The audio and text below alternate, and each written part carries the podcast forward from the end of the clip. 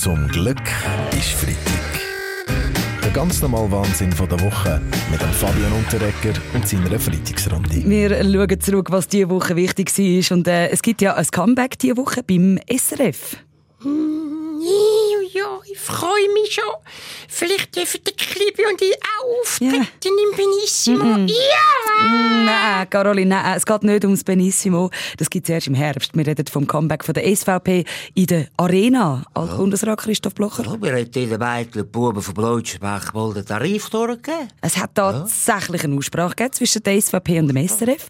Da hat man sich offenbar gefunden. Ein Punkt gibt es aber noch. Die SVP bemängelt, dass der Roger Köppel zu wenig eingeladen wird. Und ich habe es gar nicht nötig, in dieser linksgrünen Zwangsgebührensendung aufzutreten. Im Notfall gründe ich meine eigene Arena auf meinem neuen Lieblingssender Russia Today. Oh, da kannst du zu mir kommen, Stelle Blocher.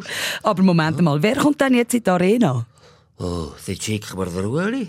Nein, Christoph, ich fände es gut, wenn der Roger auch ab und zu geht.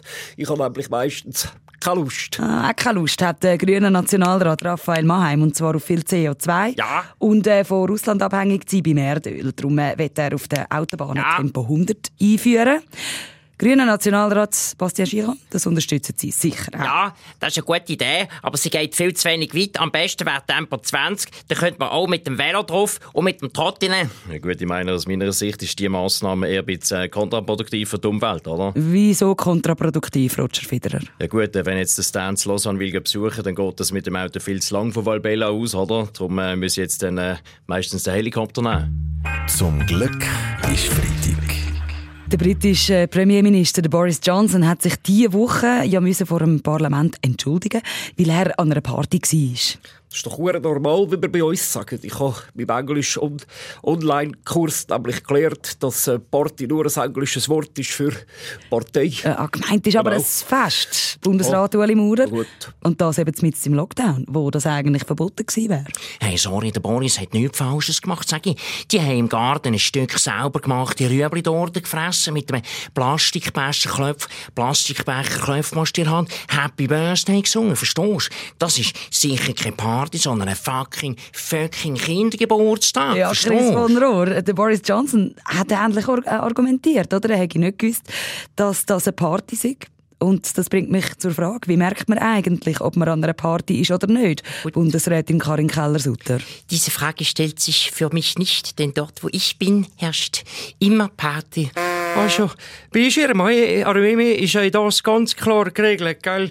Äh, Trotzdem Sound. Eine Party gibt's immer dann, wenn wir am Ende von der Übung immer noch gleich viel Gewehr haben wie am Anfang. Ja, wer die Basel Party macht, kann dort schon gleich legal kiffen. Jedenfalls, wenn man zu den 400 Teilnehmerinnen und Teilnehmern vom BAG Pilotprojekt gehört. Das wird herausfinden, wie sich der Konsum verändert, wenn man das Cannabis nicht illegal, sondern in der Apotheke holt. Ja gut, ich meine, für das hätte es jetzt auch keine Studie gebraucht, das ist klar, ja. Denn, äh, ja, der Konsum, es es ist klar, geht einfach zurück, ja. Wieso? Weil dann der Reiz vom Verbotenen wegfällt, Baschi? Ähm, ja, das, nein, aber ich meine, wie gesagt, die meisten Apotheken möchten ja mix um halb sieben zu zu, ja, und dann ist es einfach ein mega Stress, dort direkt nach dem Aufstehen, ja, noch rechtzeitig vorbeizugehen. Ah, das Projekt vom Bundesamt für Gesundheit ist ja nur in der Region Basel. Aber vielleicht lässt sich ja ausweiten, Gesundheitsminister Alain Berset.